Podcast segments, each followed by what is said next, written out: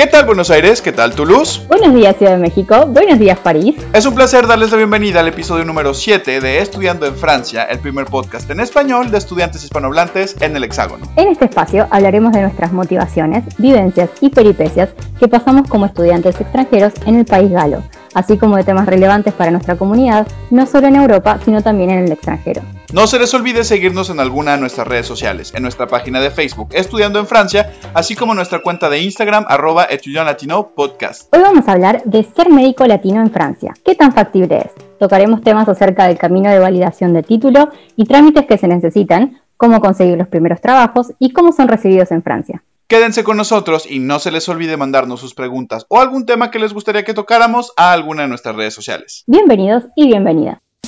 Yo soy Rodrigo, soy mexicano. Estoy estudiando una maestría de educación en París 8. Teatrero y lingüista de formación, me gusta mucho comer, las lenguas, la dramaturgia y cantar. Yo soy Victoria, soy argentina. Estoy estudiando sistemas políticos internacionales en Sciences Toulouse. Apasionada de la comunicación en todas sus formas, amante de la literatura y de Britney Spears. Ah, y sobre todo, fundamentalista del asado. Ambos somos estudiantes latinoamericanos que por una razón u otra decidimos dejar nuestros países para venir a estudiar a Francia. Sabemos lo difícil que puede ser tomar esta decisión, así que hemos decidido darle voz a estas experiencias y hablar de temas que nos ocupan. Muy buenos días, muy buenas tardes, muy buenas noches, dependiendo de la hora en la que nos estén escuchando. Esto es Estudiando en Francia, el primer podcast en español de estudiantes hispanohablantes en el país galo. Es un gusto tenerlos con nosotros. Yo soy Rodrigo. Yo soy Victoria y hoy nos acompañan Noelia Turra y Germán Miñone, ambos amigos y compatriotas, médicos graduados en Argentina y trabajando en Francia. Bienvenidos. Bienvenidos, chicos. Hola, yo soy Noelia, eh, soy médica argentina, nacida en La Rioja. Eh, hice mi internado en Córdoba como uróloga y ahora vivo en Nîmes. Soy feminista, bailarina de flamenco un poco frustrada y amo a Taylor Swift. Hola, mi nombre es Germán, eh, soy nacido en Salta, Argentina, eh, soy traumatólogo y estoy viviendo actualmente en Lyon, fanático de Racing Club de Avellaneda y fundamentalista de la empanada salteña. ¿Cómo es? Ok, ahí tengo que, ahora yo entro. La semana pasada teníamos, éramos dos mexicanos. Claro. y obviamente... Y yo me quedé fuera de todos los chistes. Exactamente. Entonces, esta vez yo tengo que preguntar, ¿cómo es una empanada salteña? Uf, la empanada salteña es la mejor de la Argentina, para que lo sepas se hace con la carne picada a cuchillo, bien picada a cuchillo, y tiene cebolla, cebollita de verdeo, tiene papa, eh, tiene un poco de huevo. Em, se hace con un poco de grasa de chancho para cocinarla. Ya, claro. Eh, y no mucho más. Es eso. Creo que, no, Se puede hacer frita o al horno también. No, porque yo me acuerdo que tengo una amiga que ella es boliviana, bueno, mitad boliviana, y, creo que ella le dice salteñas, es lo mismo, ¿no? Claro, ah, empanadas salteñas. Empanadas salteñas, ok, ok, las he probado. Y ella le pone una cosa que se llama merquén. No sé si te suena. Que será picantito. El picante, pero creo que debe ser algo más de Bolivia, no lo sé. Nosotros la condimentamos con mucho pimentón rojo, pimentón dulce, bueno, pimienta, pimentón dulce y comino, pero a morir, mucho, sí, fuerte. Okay, okay, Jugosas. Y se llaman empanadas como de segundo nombre se llaman empanadas a patas abiertas. ¿Por qué? Porque, porque cuando la comes sentado tenés que abrir las patas porque cae el jugo. me encanta. patas abiertas. Me encanta, me encanta, me encanta. Pregunta, ¿no le ponen pasas de uva, no? A la empanada. No, no me digas eso. me está bien, no, no, estamos, estamos en el mismo equipo, entonces podemos seguir. Ah, este bueno, listo, listo, listo. Hay una batalla de que si llevan pasas de uva. En México es lo como la quesadilla sin queso. Sin... Ay, sí, me encanta. ¿Cuál es en Argentina? ¿Cómo le vas a poner en, eh, pasa de uva a la empanada? No, sí, no, no. Es un sacrilegio. No un sacrilegio para, para arruinaste. O sea, ni siquiera. Hay gente en Argentina que le pone uva pasa. Sí, sí, sí, sí. Sí, sí, sí. Sí, sí. Santiago Estero. Mendoza. Tucumán también.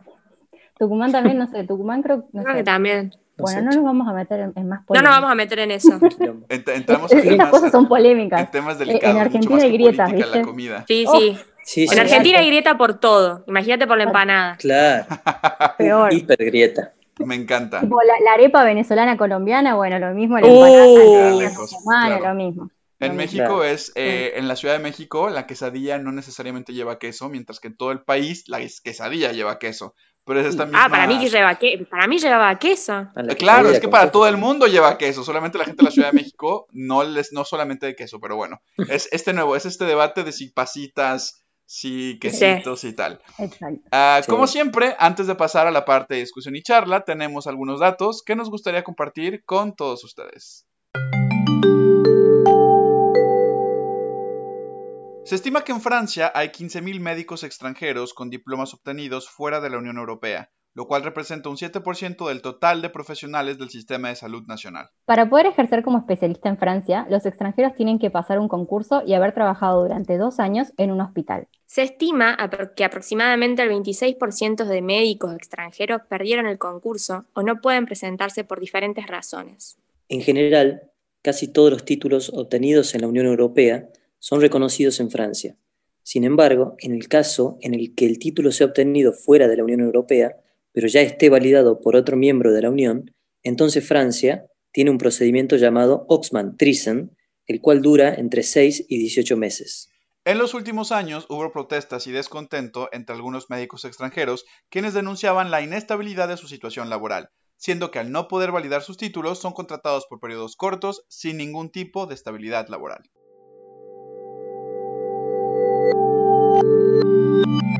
Chicos, cuéntanos, ¿cómo llegaron? ¿Por qué Francia? ¿Por qué eligieron venir acá? Bueno, para mí fue como todo medio una casualidad. Eh, el que tenía planes de, de venir a Francia era Germán, eh, porque nosotros nos conocimos haciendo la residencia allá y él, por parte de su residencia, tenía la oportunidad de venir un año a Aviñón. Eh, entonces, bueno, él se vino y bueno, yo como que me copó la idea, empecé a averiguar, empecé a estudiar el idioma y bueno, también me vine con él. Eh, entonces, medio que para mí fue, no fue algo esperado, no fue algo que planeé, fue algo que me salió y, y me vine para acá. Y el hecho de Francia, principalmente porque creemos que acá se hace buena medicina, que de nuestras dos especialidades, que son quirúrgicas, eh, en el caso de Noelia, urología y en mi caso traumatología, se trabaja bien y, y hay subespecialidades de la misma especialidad que se hacen de una forma muy bien, muy correcta, y creíamos que nos iba a servir para, para el futuro y para seguirnos formando. ¿Y cómo fue el proceso de ah, ingresar al sistema de salud francés? Eh, ¿Fue fácil? ¿Fue difícil? ¿Qué, qué trabas encontraron? ¿Cómo se sienten ahora que están en él? Eh, yo, eh, básicamente, para ingresar, para empezar a... Primero tenés que investigar según lo que tu especialidad y lo que vos querés hacer, qué lugar eh, del país es el mejor. Y en base a eso tenés que empezar a contactar a los jefes de servicio, te hacen entrevistas por vía telefónica, mandás tu currículum. Eh, y bueno, y según eso puedes tener los lugares, acceder a los lugares. En mi caso fue así, fue un poco más difícil que el GER. Bueno, él te va a contar, pero él ya tenía ese puesto cuando se vino a, Arge- eh, se vino a Francia. Él, él terminaba su residencia en Argentina sabiendo que él se venía a Francia un año. En Claro, cambio, yo claro. me vine un poco sin nada eh, a buscar acá. Claro. Y para mí fue vos, mucho más digamos, difícil. Claro, y vo- y vos, digamos, como- perdón, ¿no? Y entraste a los hospitales y viste quiénes eran los jefes de servicio, buscaste un contacto, un mail, y, y Mira, vos sola ah, o hubo alguien en el medio de eso, no sé. Fue como, en mi caso, la remé bastante sola y fue como un encadenamiento de cosas que me fueron pasando, de gente que fui cayendo bien y no sé qué. Pero cuando yo llego a Aviñón, eh, eh, conozco a un urólogo que estaba ahí en el hospital y medio como que empecé con él y después una chica que trabajaba en el hospital, que lo conocía a Ger, le dijo, yo conozco al jefe del servicio de urología de tal, te doy el mail, eh, así. O sea, o sea, pero digamos, fue como por contactos, pero además los hiciste Por rápido, contacto, por, por así decirlo. Pero, y sí, Pero remándola. Y remándola y siendo un poco también cara dura, ¿viste? De mandarle un mail a un jefe de un servicio cuando yo en mi vida había mandado un mail cordial en otro idioma. eh, no sabes muy bien qué poner, si Encima, siempre el Google Translate es un horror como te traduce. Entonces, no sabes hasta qué punto confiar. Me acuerdo, me acuerdo la primera vez que tuve que mandarle el, mail, el, apellido de este médico, del jefe del servicio de Angers, era Vigo, y el translate me lo, me lo traducía como mustache, Monsieur Mustache. Entonces, tuve que, eh, tuve que ponerme a ver qué decía todo el mail y con mi poca experiencia en la lengua, porque eh, uno no sabe cómo escribir un mail. La verdad es por ahí escribir un mail en tu lengua cordial, estás un rato pensándolo en otra lengua, peor. Entonces, bueno, fue como un poco más de remada de mi lado que de Ger. ¿Y vos, Ger, cómo fue tu, paso, digamos? Por mi lado, fue el primer año fue mm, más fácil entrar en Francia porque mi hospital, eh, donde me formé como residente en Argentina, en Córdoba, tiene un contrato eh, bilateral con el hospital de Avignon. Y de esa forma, tanto los traumatólogos como ahora en este momento muchas especialidades eh, están, pueden venir a través de un contrato que se llama Estaller, Estaller Associé. Eh, y a través de eso pueden estar eh, seis meses o un año, depende, eh, en el servicio, ocupando el servicio de, cada, de cada lugar donde le corresponda. Así que de esa parte mi primer año fue más fácil.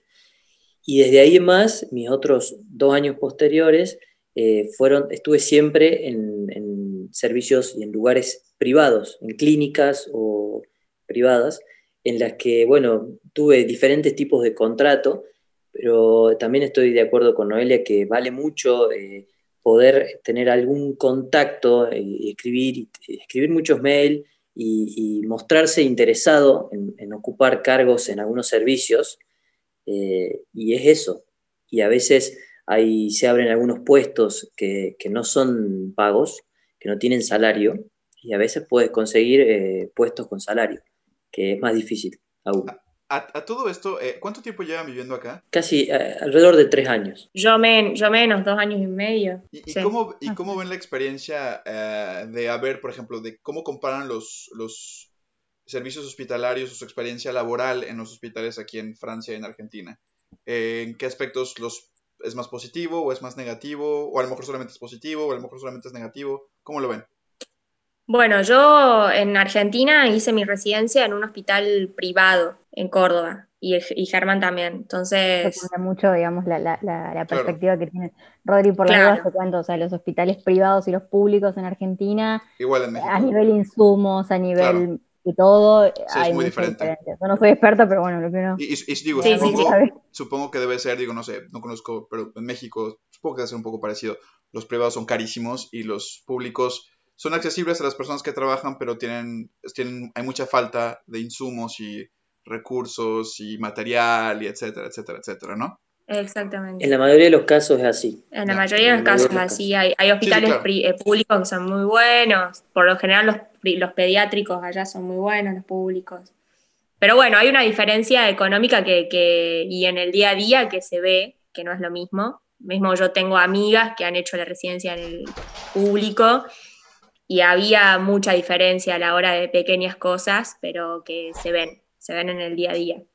Y acá yo siempre estuve en lo público. Vale, ok. Eh, en, en CHU, que se dicen, que es el hospital eh, universitario. Eh, y Germán siempre estuvo en, bueno, estuviste en privado. yo personalmente veo que, lo bueno, por, por empezar, los recursos que hay para la medicina en Argentina y en Francia son, tienen una diferencia enorme desde ya. Em, la formación médica y quirúrgica creo que puede, es muy buena acá, puede haber una diferencia entre la que conocí yo en Argentina, pero principalmente, eh, que hablamos con muchos amigos médicos y con Noelia, vemos una gran diferencia en los trabajos técnicos. En, por ejemplo, las enfermeras o en los técnicos, ¿no? en, el camillero, en lo que se llama ensoñant y sí, que es el ayudante de enfermero, por así decirlo, están mucho mejor preparados y eso hace que la atención y que el día a día eh, sea más fácil. Para el médico, sobre todo, eh, vos trabajar con una enfermera muy preparada no es lo mismo que trabajar con una enfermera que no, no no está bien No preparada. ha tenido las posibilidades de formación. Sí, Claro. ese- ese- ¿Cómo ven la diferencia con los pacientes? A mí me intriga un poco cómo es como si ven una diferencia entre el paciente francés y el paciente argentino. Eh, yo, yo lo que veo es que, no sé si va a coincidir conmigo Ger, pero yo creo que el, el- el paciente francés se deja totalmente en tus manos. Eh, no, no va a, a- por ahí a, a cuestionarte demasiado, es como que confía mucho. Eh, y, pero bueno, es, es un paciente muy culto, que te pregunta mucho, que, que te, que te sale, te salta por ahí con preguntas que vos decís, ah, eh, estuvo leyendo, informándose. Eh, y muy demandante, muy demandante, te puede llamar el, el padre a las 9 de la noche para preguntarte cómo está o que le des el parte y es bastante demandante. Ok. Coincido con ella que el paciente es más exigente, generalmente está más al tanto de su, de su problemática, de su salud, de, por ejemplo, su cirugía. Eh, yo estuve un año en lo público, un año en lo priva- eh, dos años en lo privado, creo que también en la parte privada el paciente es más complejo también, eh, es más difícil de tratar. Eh, y en relación a la Argentina, eh, también, como dice Noelia, creo que se respeta un poco más el, la- el- el- lo que es, lo que es la, la salud entera, ¿no? Hablando de- del trabajo del médico, del enfermero, el kinesiólogo, los ayudantes de, de- dentro de la salud, se lo respeta más. Creo que... Aquí en Francia. menos con mi poca, sí, con mi poca experiencia creo que es así. O sea, en, o sea que en Argentina la gente les, les, les pregunta y es un poco más desconfiada. Menos. ¿Con Google, por ejemplo? No, Menos. yo en Google leí que no sé qué. ¿Les pasa, Sí, pasa o, o también como que no, no respeta tu trabajo mucho. Claro. Ya, ok. Eh, ellos piensan que una receta es nada, un papel que firmas y ya está, o, o te esperan afuera del consultorio para, con el hijo y ay, él también, lo puedes atender a él también porque él está con tos y eh, es- eh, pasás como situaciones un poco más, más bizarras que, que acá. Acá son como más respetuosos en algunos, en algunos Ya, claro. puntos. Sí, claro, yo creo que también el sistema que tienen de salud, las citas, la carte vital, todo esto. Digo, no sé cómo funciona el sistema de, de seguridad social en Argentina. ¿Es bueno el, seguridad, el sistema de seguridad social en Argentina? ¿Cómo lo ven comparado con el de Francia? Porque, bueno, es que el de No Francia tenemos es bastante... Es, es incomparable, de hecho, no creo, no sé. En México no podría No, compararlo. si- yo, yo siento que el sistema de, de salud acá es, es genial, Sí, es muy bueno.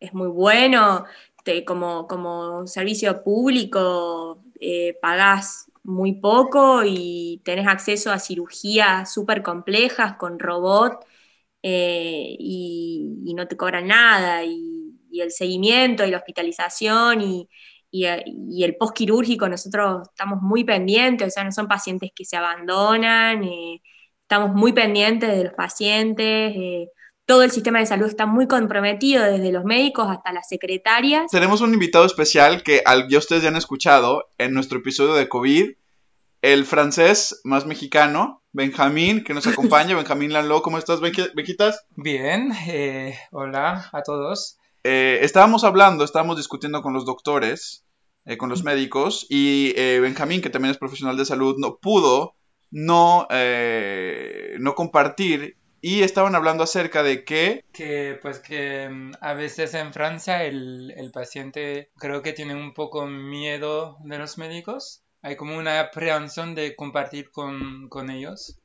y mm, nos preguntan muchas cosas eh, que no han querido de preguntar a los médicos. Yo en eso estoy de acuerdo porque, por ejemplo, eh, tengo mis hermanos kinesiólogos y ellos me dicen que vienen con consulta a los pacientes que no les corresponden a ellos y eso yo le encuentro dos posibilidades o que el médico no les da el tiempo para hacerla, esa consulta, o que el paciente en esos 15, 20 minutos de consulta no las hace o piensa en otra cosa o le tiene miedo de preguntar, creo que cualquiera de esas dos posibilidades. Noé, vos estabas comentando algo, perdón, de... Sí, lo, lo que, lo que me, me surgió, lo que, lo que me surgió de que Benjamín se sumó es que mm, yo siento que otra, otra diferencia que tenemos con Argentina eh, es que todos los protagonistas dentro del sistema de salud están muy comprometidos con el paciente. Mm, Eh, el Sí. farmacéutico te va a llamar, me ha llamado un montón de veces el farmacéutico para decirme, mira, eh, la alfusocina son 10 cada 8 porque la marcaste cada 12. Eh, está bien porque estoy con el paciente. Allá en Argentina no pasa eso, el farmacéutico claro. te manda al médico de nuevo a preguntarle y es problema tuyo. Eh, y así todos, la secretaria eh, eh, te llama para preguntarte, este no tenía cita en un mes, ¿por qué se la diste en dos? Ah, sí, entonces están todos tan comprometidos que tu rango de error es cada vez menor. Ya.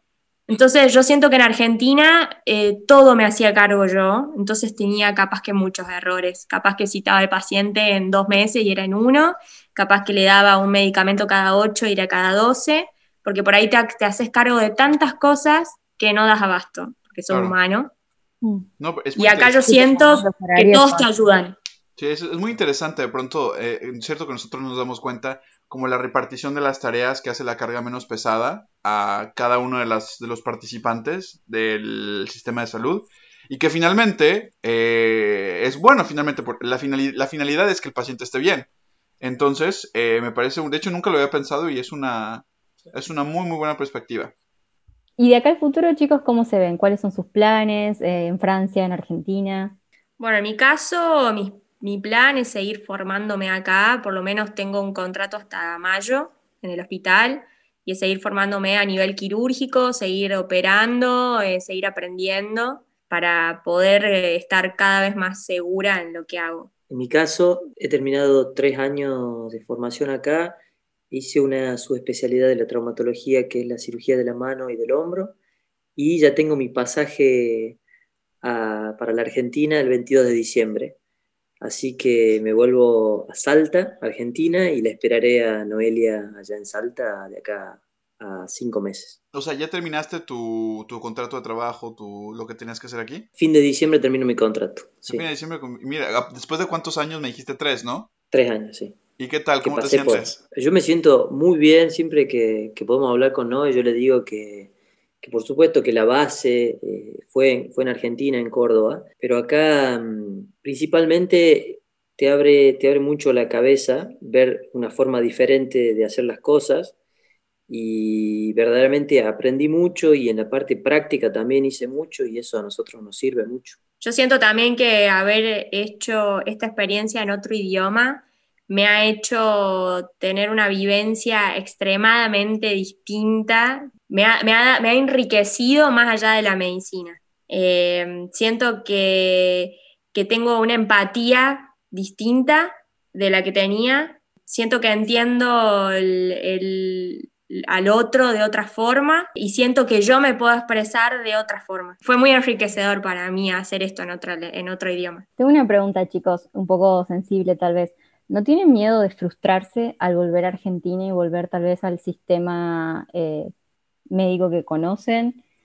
Porque a veces, eso, eso a veces pasa de, no sé, yo por ahí lo, siento más a nivel eh, docencia pública, el hecho de que por ahí las cosas son más difíciles, se te traban y no sé qué, ¿tienen al- algún miedo de que les pueda pasar eso Por mi lado, sí, por supuesto, que hay algo de miedo en, no encontrar la- las formas de realizar lo que uno quiere hacer de forma correcta, pero por otro lado, creo que mm, la frustración viene de el imaginarse algo que no va a ser. Sí, Entonces, totalmente, porque todavía no lo, no lo volvés a vivir, digamos, sí. hablando con colegas eh, y co- compañeros y ex, compañeros, uno se hace una idea del med- al medio en el que va a trabajar y de las cosas que va a poder hacer y las que no. Entonces, si ese muro lo conocemos, a esas imposibilidades de trabajar las conocemos, la frustración o va a ser menos o no va a ser. Sí, eso es cierto. Ustedes, digamos, ya conocen un poco con lo que se van a encontrar. Sí, sí. Y, y- y eso también te da un poco de miedo, porque ya lo conoces y sabes que has tenido tus, tus cosas, pero bueno, son decisiones. ¿cuál, es, cuál, es, ¿cuál consejo le podrían dar, por ejemplo, a las personas, a, los médicos que les gustaría, o a un profesional de salud que le gustaría venirse a trabajar a Francia, eh, de experiencias propias que, hayas, que hayan ustedes aprendido y que les, gusta, les hubiera gustado saber antes de hacer, antes de haberse venido? Bueno, yo creo que mm, yo creo que eh, le daría muchísima más importancia a la lengua, a venirse mucho más preparado, porque te hace sufrir mucho. Lo hablo yo personalmente, no sé Germán, pero yo la he pasado muy mal, em, porque llegás y tenés que hacer entrevistas, tenés que hacer guardias de 24 horas, consultorio y, te, hacen, te hace sentir muy mal. Em, hay gente muy, muy buena y hay gente que te hace sentir muy mal. Entonces yo creo que eso sería el punto uno que, que, sugeriría de venirse realmente con, con, la lengua. Claramente que vas a venir y no, no vas a entender nada el primer día, pero no venirte sin estudiar nada.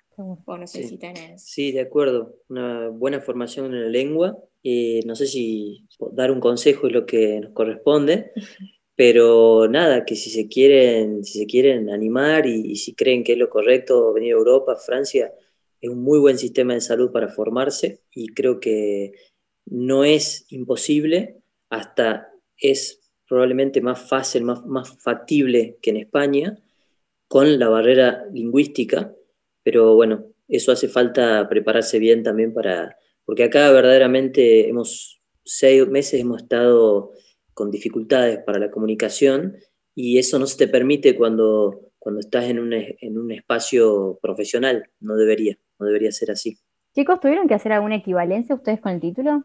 Nosotros por el momento no hicimos equivalencias porque no nos vamos a quedar definitivamente. Cuando uno toma la decisión de quedarse definitivamente como especialista médico en Francia, debe rendir un examen de equivalencias. El examen es, un examen por año en el que entran de acuerdo a qué, parte de la medicina te dedicas, entre el 3 y el 10% de, de las personas que hacen el examen. Además, para ese examen, tenés que tener un nivel de francés B2, tenés que haber pasado dos años por una institución pública en Francia. Eso, digamos, es un camino largo. Un poco el resumen, sí. O sea, fuera de eh, voz en off, eh, es difícil. Nosotros no hemos tomado la decisión de hacerlo, ya desde que hemos llegado. Probablemente hoy, no sé si nos arrepentimos o no, capaz que podríamos haber tomado la decisión. Tenés que presentar los papeles un año antes. Un año antes. O sea, tu nivel de B2 los tienes que presentar en enero para rendir en noviembre. Tenés que, en noviembre de este año, tenés que inscribirte. En enero tenés que presentar el B2 y en el otro noviembre tenés el examen.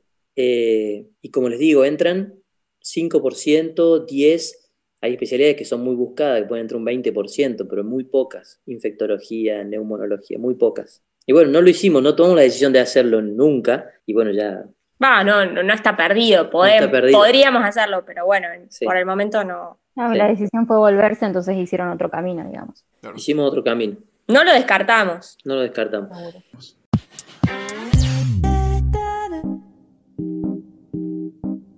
Muchísimas gracias eh, a Noé Germán por habernos concedido, concedido un poco de su tiempo, eh, sobre todo ahora con todos los cambios que se vienen y con los planes que tienen, ah, para contarnos de cómo ha sido su experiencia eh, al ser médicos extranjeros en Francia. Em, espero, les deseo muchísima suerte y muchísimo éxito en lo, que, en lo que se viene, sobre todo, creo yo que en el mundo, no solamente es en Francia, hay muchísima... La gente de pronto tiene que ser un poco más consciente del, del, de la gente que trabaja en el sector salud, de las, uh, de las, es muy mexicano lo que voy a decir, de las chingas que se meten. Eh, yo tengo una muy buena amiga que seguro nos va a escuchar en el podcast. Saludos a, a mi doctora favorita Laura y yo sé, por lo que me cuenta, de pronto trabajar jornadas, días, 72 horas, eh, con un ojo cerrado y el otro abierto porque tienes que cuidar a tus pacientes, a veces en condiciones súper precarias, mal pagadas, etc. Y que, y que la gente que nos escuche, que no se les olvide que todas siempre soy, en esto ya me voy a meter muy político, todas esas decisiones de cortes presupuestales y tal, son decisiones políticas de gente porque votamos, por, la que, por las que votamos. Así que eh, involucrémonos más y seamos más agradecidos. Está muy padre aplaudir, pero lo que está más padre es que haya más dinero para el sector salud. Así que ya, termino mi spot político, porque si no, después no paramos. Pero te apoyamos, te apoyamos. No, sí, o sea, sí. Te voto. Te votamos. Rodrigo, presidente del mundo. Educación y salud. Yo si me hubiera presidente, mis dos áreas principales sería educación y salud. Son como Y las dos cosas. Como yo, o sea, me doy- no, no puedes, o sea, no puedes cortar en salud, no puedes, se me hace la cosa más tonta del mundo, es como, ¿qué? Y sin O embargo, sea, lo primero, educación y salud es lo primero que se Es corta. lo que más. Sí. o sea, es como, ay, no tenemos dinero para, para, para anestesia, que le duela, o sea, ¿qué? No, no, no, Vic, ya, yo. Eh, un ratito, es un tiempito. Un tiempo. Nosotros les agradecemos mucho a ustedes que nos hayan dejado participar y contar nuestra historia. Primera vez que nos pasa, creo. Sí, al principio cuando me, me pidió Vicky fue como, ay, qué vergüenza, nunca lo hice, pero estuvo No, buenísimo. pero- Muchas gracias, gracias. estuvo muy bueno. Muchas gracias por participar, de verdad. Y bueno, yo sé que con todo este COVID y viaje y todo están con mil cosas, pero bueno, muchas gracias por contarnos su experiencia. Yo creo que también puede ser útil para todos y como siempre, que es un poco el objetivo del podcast, que la gente se anime, que salga de su país, que lo que vos dijiste, no es estar en otro lugar, hablar en otro idioma, atender en otro idioma, es algo que te enriquece muchísimo, que tal vez uno piense que es una pavada, pero mm, que realmente suma muchísimo. Así que bueno, gracias por compartir su historia con También nosotros. muchas gracias a la participación estelar de nuestro, nuestro farmacéutico estrella. Ah, sí. Eh, El único siempre es- francés. Exacto, nuestro francés, nuestro primer y Tanto- único francés por el momento. Em, y a todos nuestros escuchas, no se les olvide que pueden seguirnos en, nuestra, en alguna de nuestras redes sociales, en nuestra página de Facebook, Estudiando en Francia, o en nuestra cuenta de Instagram, arroba Latino Podcast. Fue un placer tenerlos con nosotros. Yo soy Rodrigo Yo soy Victoria. Yo soy Noelia. Y yo soy Germán. y nos vemos el próximo episodio. Otra, otra.